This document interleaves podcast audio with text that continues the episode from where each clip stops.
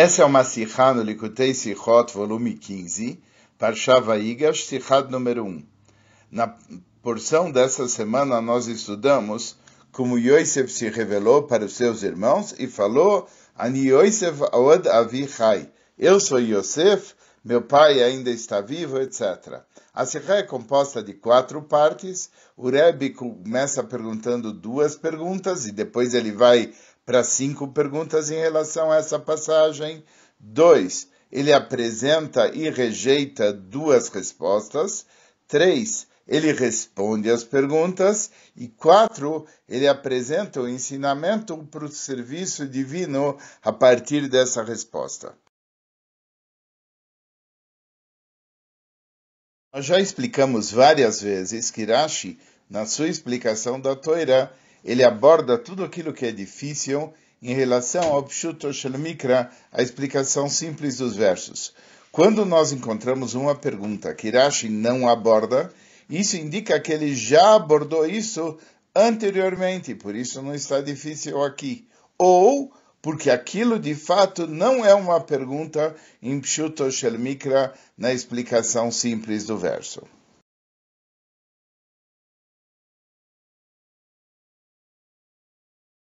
De acordo com isso, nós precisamos entender alguma coisa na nossa parcha, na história de, da revelação de Yosef para os seus irmãos. Quando o versículo fala para Yosef, a, a, a, reflete a conversa de Yosef com os seus irmãos e ele pergunta: Eu sou Yosef, meu, será que o meu pai é, ainda está vivo? Uma pergunta imediatamente surge.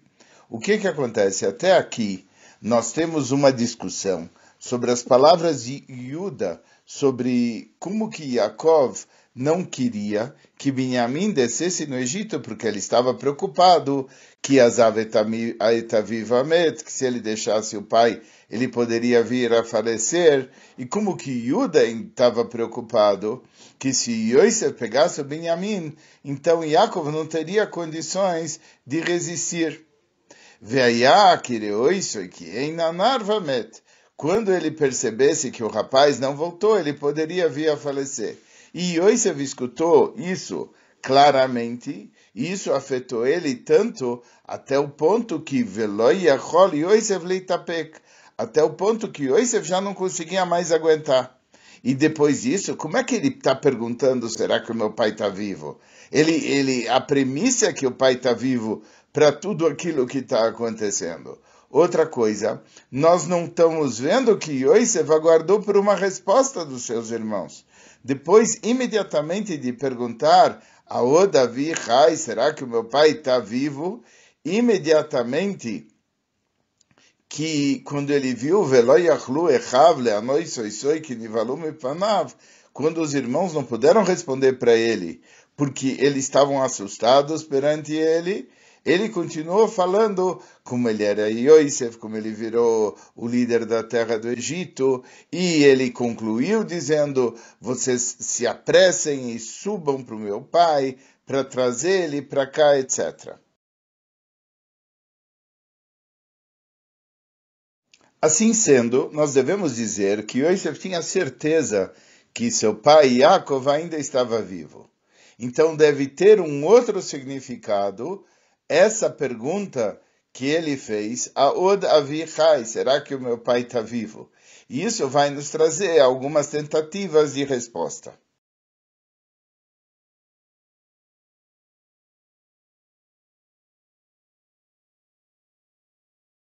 Agora nós vamos apresentar duas respostas e depois nós vamos rejeitá-las, e aí a gente vai para uma terceira resposta que vai ser a que vai prevalecer. O Abravanel ele explica que Yosef perguntou isso não para saber se Yaakov de fato estava vivo, porque isso ele já sabia. Mas ele perguntou isso para começar uma conversa com eles. Porque Yosef sabia que eles iam ficar muito embaraçados eh, quando ele se revelasse. Então ele queria arrumar uma maneira de conversar com eles sobre outros assuntos e para depois entrar no assunto que ele estava tratando. E isso Rashi já mostrou em versículos anteriores da Torá que isto é um procedimento válido. Por exemplo, quando o homem pecou comendo o fruto da árvore do conhecimento, Deus perguntou a Ieca, onde que você está? Não porque Deus precisasse de uma resposta, mas para uh, pegar um assunto paralelo e não ir diretamente ao assunto, porque isso poderia chocar demais. A mesma coisa em relação a Caim, quando ele matou Evel. Deus pergunta, e Evel Achicha, onde está Evel, o seu irmão? Pegando um assunto paralelo, indo, não indo direto ao tema do que, que Caim tinha feito. Só que isso ainda não é uma explicação satisfatória. Por quê? Porque depois de tudo aquilo que o Yuda falou, como que manter Benjamim no Egito iria afetar a saúde de Yaakov, a, a conversa poderia ter sido um assunto paralelo sobre outros membros da família, sobre outras coisas, como eles estão indo, etc., e não especificamente sobre Yaakov, cujo assunto já estava suficientemente esclarecido. Uma segunda possível resposta é que Yosef não estava perguntando. Yosef estava mostrando uma exclamação dele juntamente com uma pergunta. Ele não queria falar, será que o meu pai está vivo? Não. Ele estava exclamando, puxa, com tudo isso que ele passou, como ele consegue ainda estar vivo? Existe isso que se chama Lashon Teima. É uma linguagem onde, em vez de você fazer uma afirmação, você faz uma exclamação juntamente com uma pergunta. Por exemplo, Caim, ele quando conversa com Deus, ele falou, será que eu sou o guardião do meu irmão? Então, ele, ao invés de responder e fazer uma afirmação, ele fala de uma maneira interrogativa. Assim também, Yosef, quando ele está falando e surpreso como o pai conseguiu resistir a todo esse sofrimento, ele fala, O Davihai, como o meu pai ainda está vivo com tudo isso.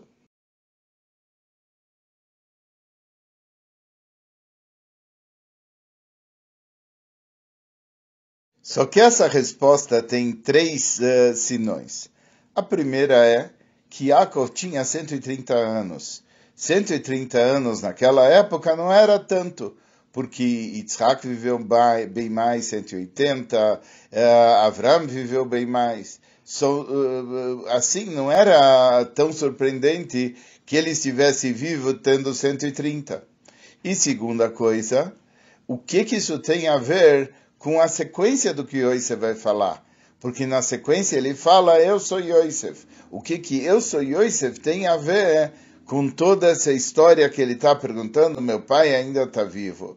E outra, se ele já faz essa afirmação para os irmãos, o que que antes que os irmãos fazem qualquer comentário para ele, ele continua contando e se revelando e falando todas as coisas que precisa para os irmãos.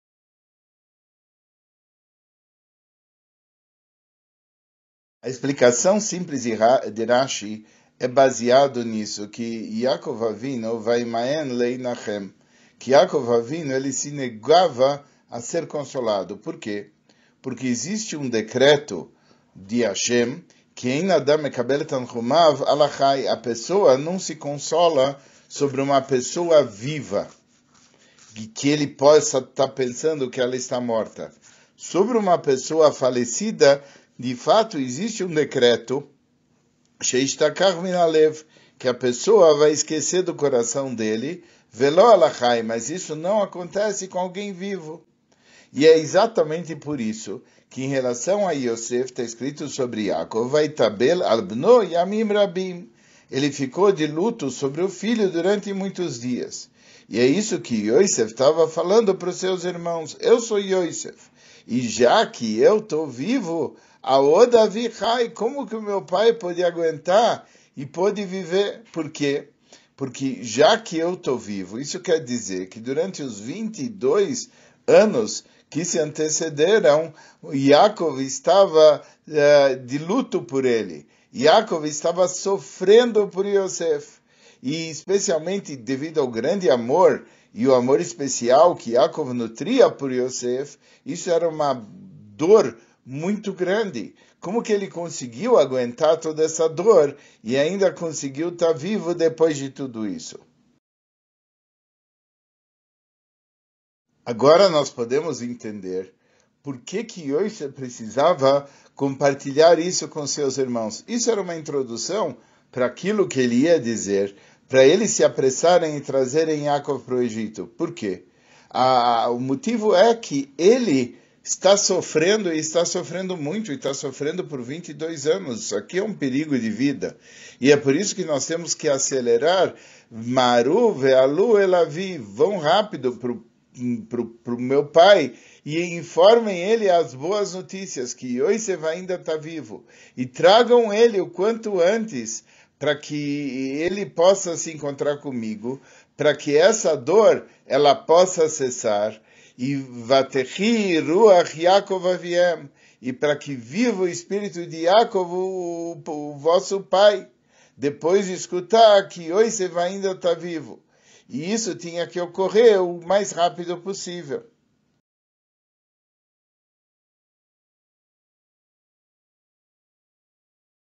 Segundo tudo isso, agora nós podemos entender por que que Yosef falou para o Shvot e Maru Ve'alu etavi, vão e chamem meu pai. E ele repetiu três vezes que Lemechia, Shalchan Elokim Lefnechem, que Deus me mandou para que vocês tivessem sustento. Vai Shalchan Elokim Lifnechem, Deus me mandou na frente de vocês. Lo atem shalachtem oti. Não foi vocês que me mandaram aqui, mas foi Deus. Por que que ele está falando todas essas histórias? Mas, na verdade, depois de explicar o perigo e o sofrimento que Yaakov Avino passou, é, por que que então Yosef não foi junto com os irmãos ao encontro do seu pai para chegar o quanto antes, já que a gente sabe, não só por causa de que Buda vem para honrar o pai e a mãe, mas principalmente porque Yaakov, sendo uma pessoa de idade, ele não poderia viajar o tão rapidamente possível. Então Yosef vindo, ele encontrar com o pai antes. Mas o Yosef está dizendo, não, eu não tenho condição de sair do Egito, porque foi Deus que me mandou para o Egito. E ele me mandou com uma missão. E essa missão tem a ver com a sobrevivência de todos vocês. E eu não tenho permissão de sair porque já que é uma missão divina, então eu estou aqui para cumprir uma missão e é por isso que vocês têm que trazer Yaakov vindo para o Mitzrayim.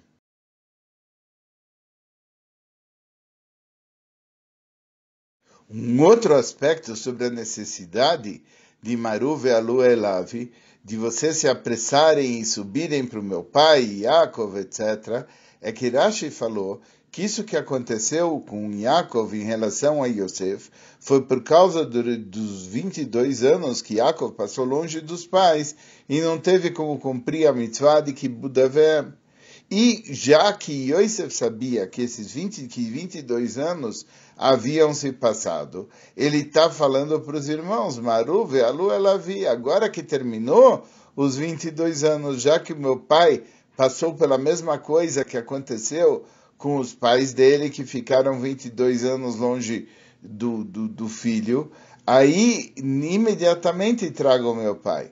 E outra coisa, porque Yosef agora, durante 22 anos, ele não tinha como cumprir, ele também, a mitzvah de honrar o pai, porque ele estava longe dele mas agora ele vai ter a condição de honrar o pai. Por isso, quando ele fala, ele não fala subam para o nosso pai, ele fala suba para o meu pai. Por que, que ele está falando para o meu pai? Porque ele foi privado da mitzvah de poder honrar o pai. E agora ele está tendo uma nova oportunidade de cumprir essa mitzvah. Right away, so that it doesn't extend even for a moment longer than what's needed.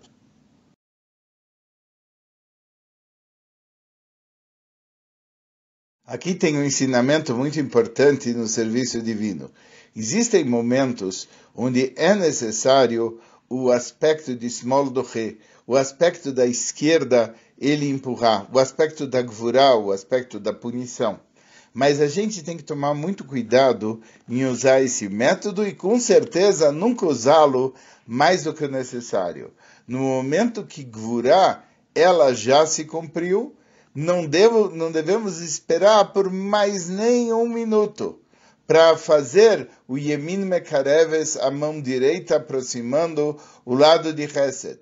Quando terminaram os 22 anos que Yaakov tinha que passar longe do filho, imediatamente começa Maru, Maru, Vealu, Elavi, subam rápido para o meu pai e tragam ele, porque agora começa o período de bondade, o período de Emin Mekarevet.